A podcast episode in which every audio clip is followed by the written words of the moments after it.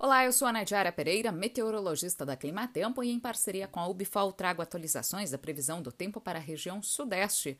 Hoje é terça-feira, 1 de novembro e o destaque é uma frente fria que está avançando pelo litoral do Brasil e espalha muitas instabilidades pelo interior do sudeste. Só que esse sistema deve organizar um corredor de umidade mais intenso sobre as áreas mais ao norte do país.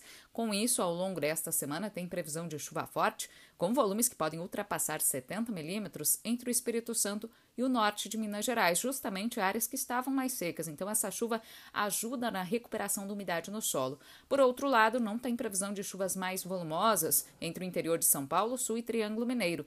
Nestas áreas, o tempo seco deve ganhar força e teremos o predomínio de uma massa de ar de origem polar que está avançando pelo centro-sul do país e deve também provocar declínio acentuado das temperaturas sobre partes do sudeste.